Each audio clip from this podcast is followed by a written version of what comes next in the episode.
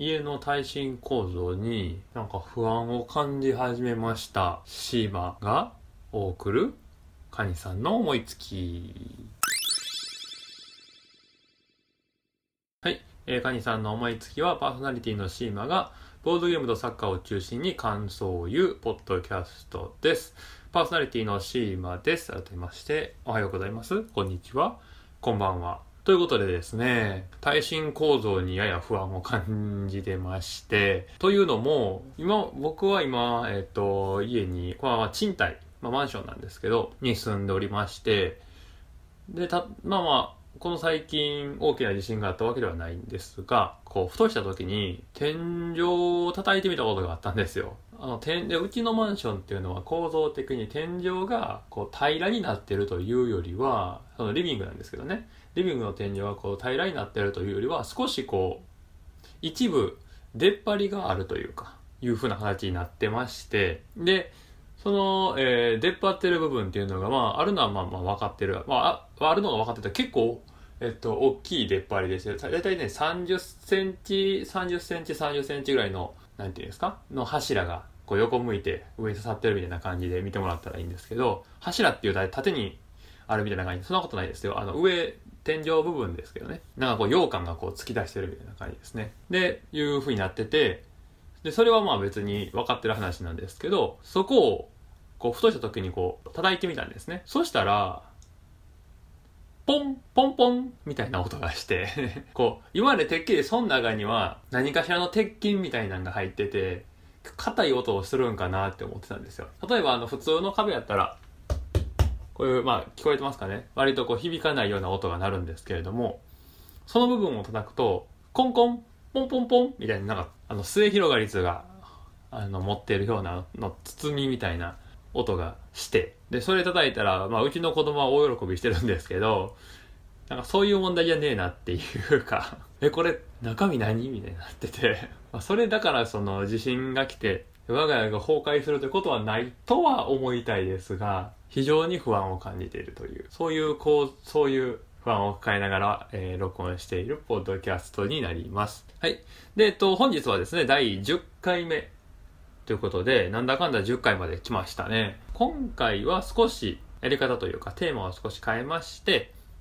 まずですね、えー、っと、ボードゲームとサッカーを中心に感想を言うポッドキャストですけれども、サッカーの話は、まあ、えー、っと、今からちょっとしますけど、まあ、オープニングでチラッとするぐらい。で、本編ではボードゲームの話をしていこうと思ってまして、えー、ボードゲームの話は、シーマが、えー、今、とても、えーと、クラシックゲーム、中量級から上流、重量級のクラシックなゲームをやりたが、やりたい気持ちが高いんですけれども、まあそれは、まあどういう風な、どういう風な経緯で、そういう風になっているのかというようなところを話をしたいかなと思ってます。ということで、えっ、ー、と、まあオープニングでちょっとサッカーの話をしていきたいんですが、えー、セレストサ、サッカーの話ってこれもちょっとね、偽りありかなって思ってましてサッカーの話というよりもセレストの話しかほぼしてないので、これ毎回ちょっと注意で言おうと思ってるんですけどね。セレストの話しか、まあ、多分今後もして、基本的にはしていきません。たまに京都の話とかもしていきますけど、まあ、神戸の話とかもして、ガンバの話とかもしていきますけど、まあ、9割ぐらいはセレストの話だと思ってください。で、えっと、セレスト大阪はですね、えっと、土曜日に行われました試合で、えっと、浦和レッズに3対0で勝ちまして、えー、そこでですね、セレッソ大阪はチームとして、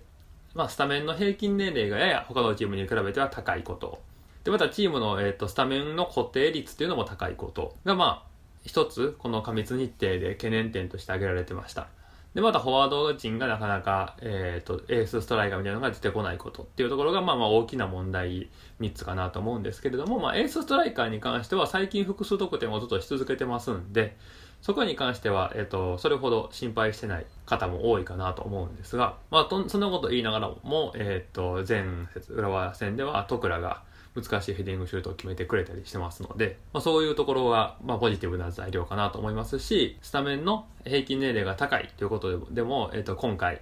えー、藤尾くん、フォワードの藤尾くんであるとか、えー、ディフェンスで木田くんっていうのが、アンダーから、えっと、J1 のベンチに入り、で、藤尾君は出場し、まあ、点を取ったり、あとは西川君も、コンスタントに修行を重ねているということで、若返りは少しずつ少しずつ図れているのかなというふうに思いますし、ボランチも、えっ、ー、と、藤田と木本を一緒にまあ活用するというところでの、えー、安定感っていうのを増しているところ。もちろん、えデサバトの方が安定をするっていうのは分かってますけれども、やはり、え育てるという意味で、木本もまあ積極的にまあ起用していくことで、えー、若手もどんどんどんどん使っていきたいのというところで考えると西川君であったり、まあ、坂本もまだまだ若いですし豊川豊川はまあまあ若いっちゃ若いかな。だったり、まあ、木本も全然まだ若いですよね。でディフェンスでは瀬古とまあまあかなりあの若手は育ってきてますしサイドバックではまあ小池があのまあなかなか出れてないですけどね。一応若手として期待というところで、まあ、成長するさせようという意図は見えますんで、それほど焦りなくできますし、加熱日程もね、こういう風に若手がどんどん上がってきてくれれば、まあ、ベテランの負担も減りますし、まあ、ベテランの負担が減って、しっかり試合、一試合一試合に集中することができれば、より、守備も強固なものになり、成績もまついてくるのかなという風に思っている感じです。まあ、えー、サッカーの話はこれぐらいにしまして、それでは、えっ、ー、と、本編。ボードゲームをどういう風に、え選んでいってますよというところを話していきたいと思います。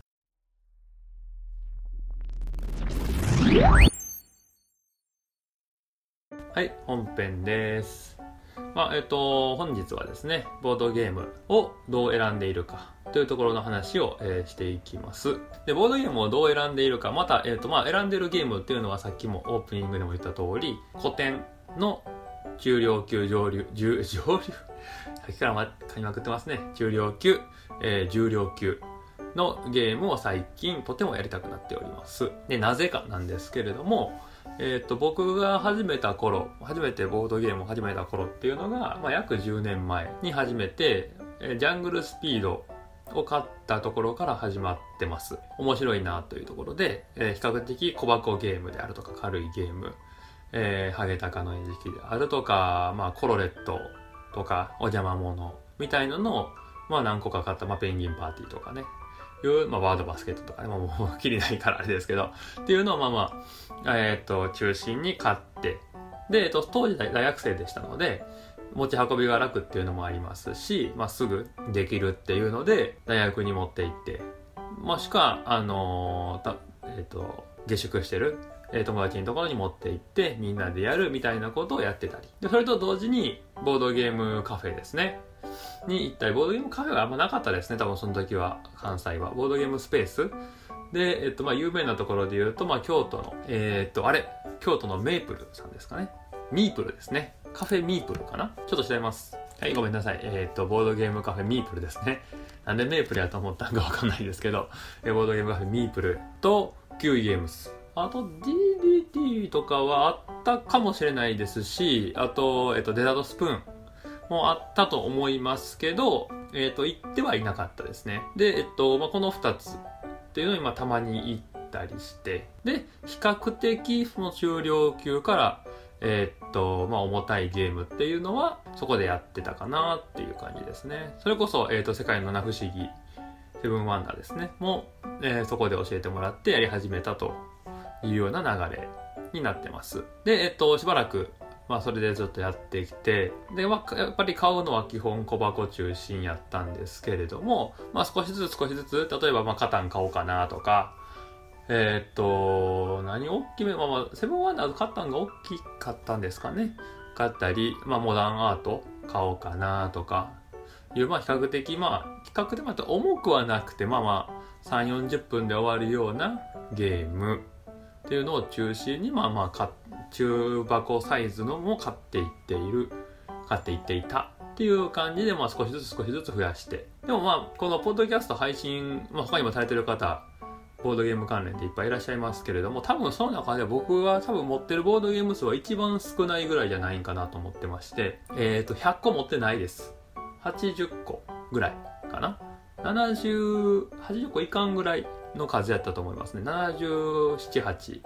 ですね、の、えっと、ボードゲーム所持数になってますので、多分かなり少ない方かなと思いますし、まあ、持ってるゲームも結構ベタなものばかり、まあ今、今挙げてたたゲームもそうですし、まあ、ブラフであるとか、うん、そういうのをやっぱ持ってますんで、やはりこういう、まあまあ、まあ持ってるでしょ、みたいな。まあ買うでしょ。みたいな、えー、っと、ゲーム、スコットランドヤードとかですね。を中心に、まあ買い揃えていっていた。で、まあちょっとちょっとずつ集めて気がついたら、まあ80個ぐらいになってます。で、この80個ぐらいのボードゲーム数なんですけれども、多分こう人をこう家に招くことがあるんですが、人を招いた時に、あ、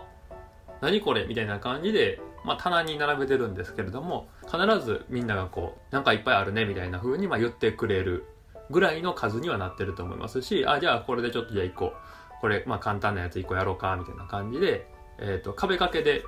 あの、小箱のやつ、ゲームを飾ってるんですけれども、まあ、そこから1個ポッと取って、まあ、時間次第ですけどね、そうですね、えっ、ー、と、犯人は踊りやろうかみたいな時もありますし、まあ、そういうまあ軽いゲーム、まあ、任務とやろうかみたいな時もありますし、まあ、そういう風に、えー、軽いゲームをポってやってみたり、で、あの、時間がありそうやったら大箱ゲーム、まあでも大箱ゲームはそんなに数持ってないんで、まあ大箱ゲームをまあたまにちょっとやってみたり、みたいな感じでまあやってると。やっぱもうあの、何もね、やっぱ一個も持ってない人からすると、やっぱそういう棚がある、家にあるっていうだけでかなりびっくりされるので、ほら、ツイッターとか見てると300とか400とか、普通に持ってる人いっぱいいらっしゃいますけど、ああいう人はもう、やはり少しね、特別な 方なんかなというふうには個人的には思います。もちろんね、そういう方々が、あの、ボードゲーム業界支えてるっていうのもあるのは分かってますが。です。まあ、何が言いたいかっていうと、まあ、80個を持ってりゃ、普通の人からしたらめちゃくちゃ多いって話です。はい。まあ、配信するには少ないと思いますけどね。で、えっと、その80個のラインナップの中でですね、こう1個ずつをまだ、まだ増やしたいなとやっぱ思ってまして、で、どういうゲームを増やしていきたいのかなっていうところで言うと、中量級から、えー、重量級のですね、ゲームをどんどん増やしていきたいなっていうふうに思ってるんです。例えば今欲しいゲームで言うと、まあ、電力会社はまあまあでもそんなもんかな。電力会社であったりね。まあ、でもまだまだ軽いゲームが多いですよ。天下明ドであったり。っていうところをまあまあ今買おうかなと思って、まあウィングスパンであったり。アズールもまだ買ってないんで、アズールとか。ごめんなさい、まだあの売ってるかわからず言ってますけどね。結構人気だとね、すぐね、品切れちゃうんでね。っていうのはありますけど、まあそういうのをやっていこう、あの、買おうかなと思ってるんです。で、えっ、ー、と、これで、でですね、僕の気持ちというか、の変、えっ、ー、と、変わ、移り変わりなんですけど、えっ、と、パーティーゲームをですね、もともと好きっていうわけじゃなくて、僕今パッと上げた中に、いわゆるパーティーゲームっていうのが上がってないと思うんですけど、あの、例えば大喜利系のゲームとかっていうのはもうほぼ持ってないですし、あの、あまり、えボードゲームカフェ、ボードゲームスペースでもやることは、まあ、たまにありますけど、ほぼないですね。で、あとイラスト系のゲームっていうのもやりますけど、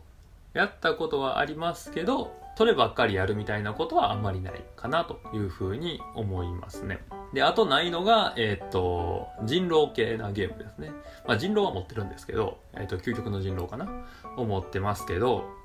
でも人狼系のゲームっていうのもあまり、はい、えっ、と、買わない、買ってないかなっていうようなところです。まああのー、まあ好みなんで別に特にまあ深い理由なく単純に買っていったらそういうのがを買っていなかったなって今見返して思っている感じにはなってますがもともとそういうなんていうのかななんて言うんですかねそれ以外のまあ戦略的なゲームっていうとなんかちょっと語弊はある気もしますけれどもまあニムトであるとかチェントであるとかなんかそういう風なゲームをまあ好んでやってますし、クワルトであるとか、なんかそういうなんかボードゲームらしいボードゲームっていうとなんか、なんか言い方が難しいですけど、まあそういう風な傾向がなんとなくあります。で、えっ、と、ボードゲームカフェスペース行った時にも、比較的ね、えっ、と、中量級のゲームとかも全然、えっ、と、ガンガン、もともと、えー、好きなんで、やってはいるんですけれども、例えばあの、インストでね、30分以上かかりますよみたいなゲームっていうのを今からやりますかみたいな聞かれた時に、うん、今まではあまりね、イエスを言ってこなかったんですけれども、えー、例えば、えー、最近で言うとボルカル、取り上げたゲームで言うとボルカルスを、まあ、まあ、パッとややってみた時に、あ、これはできそうだなと、これぐらいの感じでできるんだったら嬉しいなって思ったり、あと、あの、狂気山脈がなぜか家にありますんで、狂気山脈であったり、まあ、狂気山脈はね、パーティーゲーだと思いますけど、っていう、まあ、ゲームがあったり、まあ、だらセッティングっていうところでちょっとね、えー、っと、重量感があるようなセッティングをするゲームを、まあ、ポツポツやり始めて、で、まあ、特にボルカルソをやった時に思ったんですけれども、やはり、あの、まあ、最近のゲーム、まあ、いわゆる最新のゲームだと思うんですが、なんていうかな、いきなり新曲聴いてもわかんねえなって思ったっていうか、やはり昔のゲーム、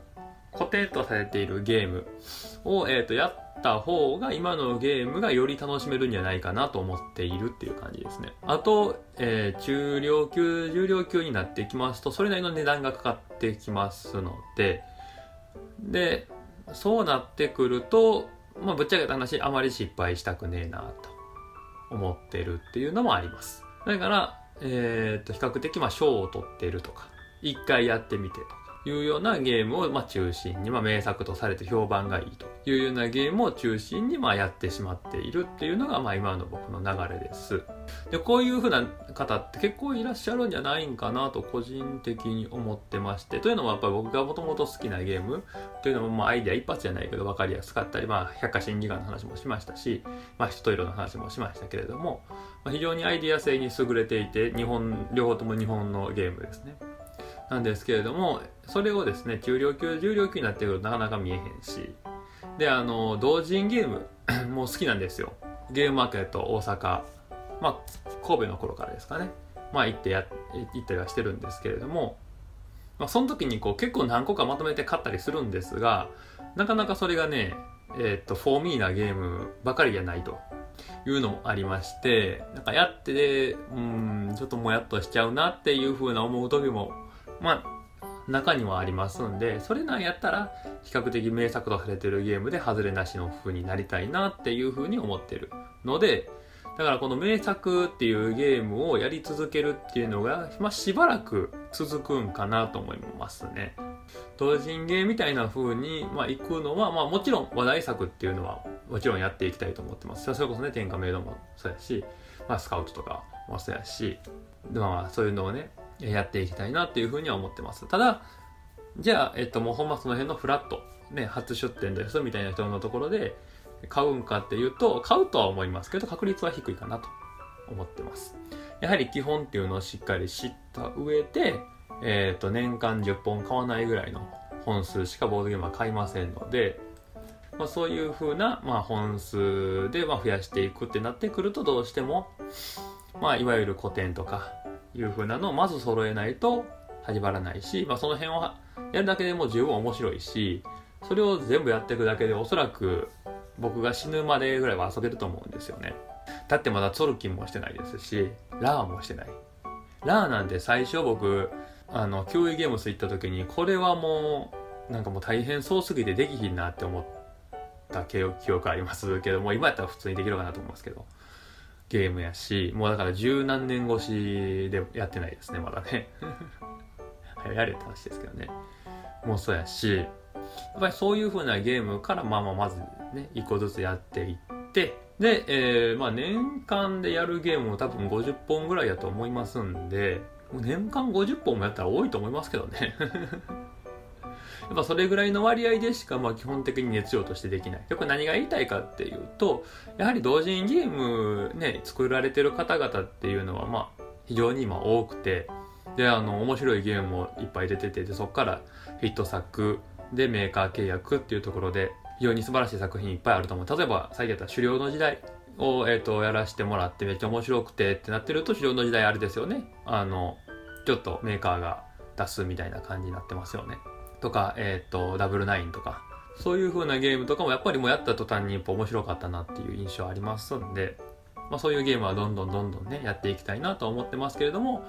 僕ぐらいの熱量っていうとあれですけど、僕ぐらいの熱量でも、まあ、それぐらいの感じなんですよ。だから、あの、作られるっていうのはもう非常に、えー、素晴らしいことやし、どんどんやりたいなとは思いますけど、なかなかできない事情もあるんですと。で、まあ、ポッドキャストやるぐらいやったら、もっとボードゲームに時間費やせよみたいなこともね、もしかしたら思われてるかもしれませんけど、それはそれ、これはこれっていう感じなんで、別にあのね、あの、いろんな遊び方があると思いますけど。って思いますので、まあ、非常にね、熱量が高い方々がボードゲーム業界支えてる一方で、熱量が僕ぐらいのボーボー燃え上がってはいない。まあ、それなりな人間もいますよっていうところで、で、そういう話もちょっとした方がいいのかなっていうふうに、ちょっとあの、最近の界隈の動きっていうほどまあ見れてないですけどなんかとても、えーと、熱量の高い人が燃え上がってるっていう風な、えー、印象を受けて熱量の低い人つまり初心者とかいうところに対する、まあえーと、受け入れ方ってどうなんかなっていうふうにちょっと思ってたりするのが、まあ、ぶっちゃけてありましたんで、まあ、こういうふうな話をまあ第10回やし、まあ、特別会やしちょっと思ってることやし言っとこうかなみたいなふうに思ってやってる言ってるっていう感じです、まあ、そういう意味で言うとねあのすごろく屋とかは、まあ、幅社のゲームを積極的に、まあ、販売したりまああの、まあ、スズメジャンとかもそうですよね。麻雀を、まあ、より、えーと、手軽に身が身近にできるようにしようであったり、まあ、そういう戦略性っていうのを非常に感じますしえー、僕としてもまあ共感するところが非常に大きいですしもっともっとそういう風な形で、え、できるゲームが増えていったらいいのになという風に個人的に思ってます。というような感じで、まあ偉そうなこともちょっとあの言ってますけれども消費者の意見としてねただやっぱそういうのをやっぱり言える場やったりするかなとこのポッドキャストは思ったりしたので、えー、言っておりますしもっとねもっともっと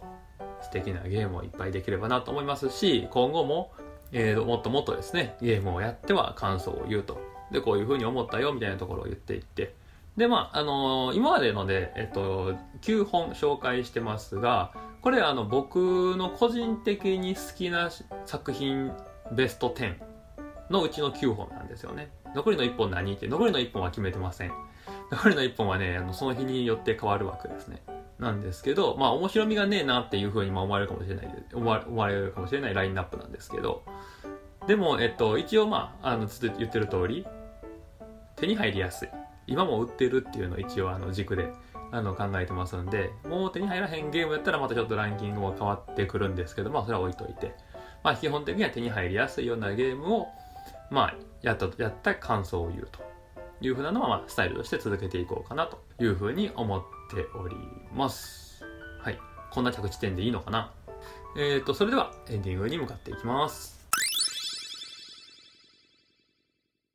はい、エンディングです。いや、ほんまにでも、あの、ボードゲーム、同人ゲームで面白いゲームっていうのはほんまにいっぱいあって、僕も、例えば僕が3人いたとしてね、そのうちの1人がもうボードゲーム専属で、もうボードゲームをやり続けるみたいなね、ひたすらやり続けて、ひたすらその感想をやったゲームの感想をなんかまとめるみたいな風なことができれば一番いいんですけどちょっと時間的猶予もあの金銭的猶予もないもんでどうしても優先順位が変わってしまうというそういうような、えっと、お話でした。難しいですよね。でもいっぱいゲームがあればその分ねあの面白いゲームが生まれてくる可能性も高まると思いますしあのー、見た目がどうとかあの、いうふうなこともありますけれども、あんまり僕個人的には見た目ってあんまり気にしてないですけどね。あ、で、見た目で気にしてないという話をすれば、えっと、次回なんですけれども、えっと、見た目の話しますけど、えっと、次回ちょっと、えっと、ボードゲーム一本紹介するっていうよりも、ちょっと次回もですね、えっと、少し違った形の話をしようかなと思ってます。まあ、ボードゲームの、えっと、イラストの、イラストでいいんですね。のパッケージデザインとかいうところで、えー、っと、面白いことがあるなと思ってるので、そっちの話をしていこうかなというふうに思っております。で、取ってつけたようにサッカーの話もしますけれども、えっと、サッカーですけれども、えっと、水曜日ですんで、実はですね、えっと、これを公開する頃にはもう水曜日は過ぎてると思いますので、えっと、コンソール札幌戦となったんですかね。で、えっと、日曜日土曜日？どっちや土曜日かな？に、えっと、セレッソ大阪対横浜 F マリノス戦がありますので、まあ、えっと、セレッソ大阪が川崎フロンターレを追いかけるには必要なものかと思いますけど、ちょっと川崎フロンターレが異次元の強さなので、まあ、あまり期待せずね、できることやっていってくれればいいのかなというふうにファンとしては思っております。本当に今セレッソのサッカーは見てて楽しいです。し、あとそろそろちょっと1回ぐらいサッカー現地行きたいなというふうに思ってる感じですね。はい。ということでですね、えっと、このポッドキャストではですね、Twitter とか、えっと、メールアドレスとか、えー、っと、あとブログとかやってます。で、今までと読み上げてましたけど、ここもちょっともう、あの、いいかなと思いますんで、えっと、紹介文に載ってますので、そちらから飛んでいただければなというふうに思います。まあ、ツイッターはほぼほぼ更新情報を中心に、えー、述べてますが、たまに、えー、つぶやくこともあります。えー、ブログは基本更新情報のみになっております。えーっと、あとはですね、Apple Podcast、えー Spotify の Podcast で、えーっと配信しておりますので、聞きやすい方で、まあ、聞いていただければなというふうには思っております。そんな形で、えーっと、本日もありがとうございましたって終わり方もおかしいですけれども、えーまた次回お会いしましょう。さようなら。